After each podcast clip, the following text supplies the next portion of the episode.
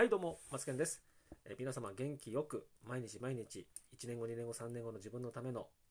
コツコツ作業を積み上げてますでしょうか。え私は毎日毎日やっております。えーそうこう言いながらね、えーもう年末を迎えることになって、今年の2021年1月1日からね、皆さんも今年の決意っていうかね、目標はっていう風な形でされたかと思うんですけど、もう月末ですね。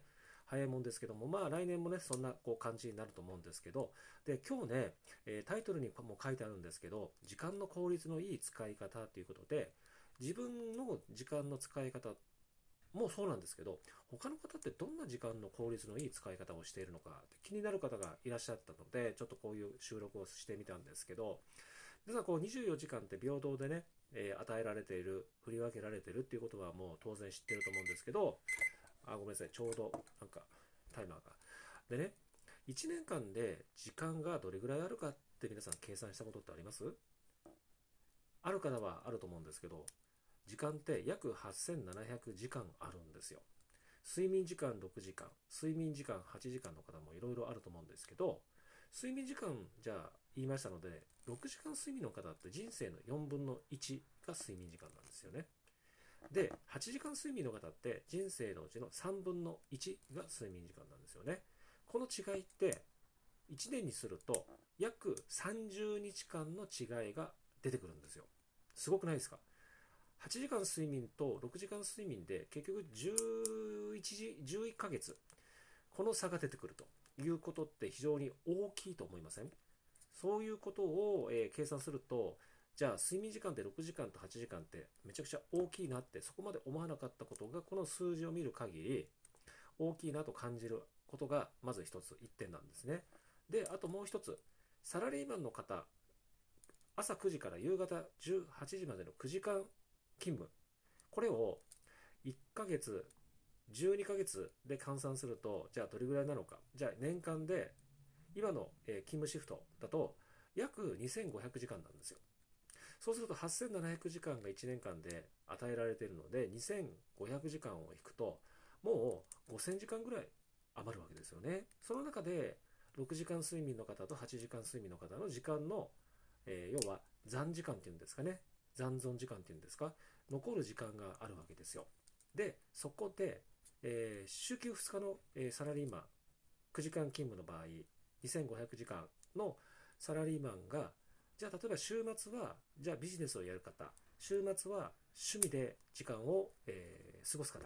ここで大きく振り分けられるんですよね。で、レジャーに行く、まあ、要は遊びに行く、まあ、ゴルフ行ったり、まあ、遊んだり映画見たりとかするという時間を使う方。で、その同じ時間帯に、まあ、毎日コツコツ将来のために積み上げている方が、これが10年経ったら、もう大きな差が生まれるっていうことは、大体イメージはつくと思うんですけど、ここがね、大きな違いになってくるんですよね。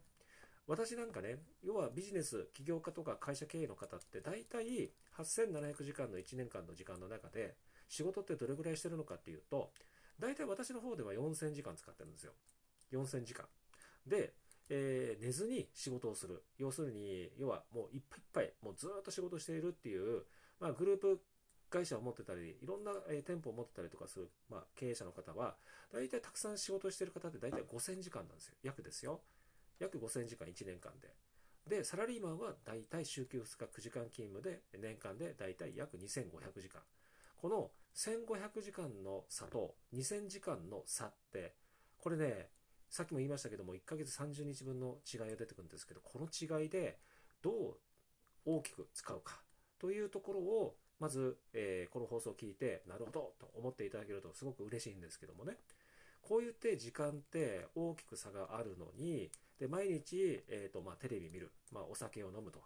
えー余暇を過ごすとか、いろいろその人人、それぞれの時間の使い方ってあると思うんですけど、何が言いたいかっていうと、やっぱりね、大きく自分を成長させたい、成功したい、えー大きく稼ぎたいですよね。ということを、えー希望を持ってらっしゃる方って、ここの差をね、もうじっくり、あの、あれがった方がいいと思います。私はね、毎日、えっ、と、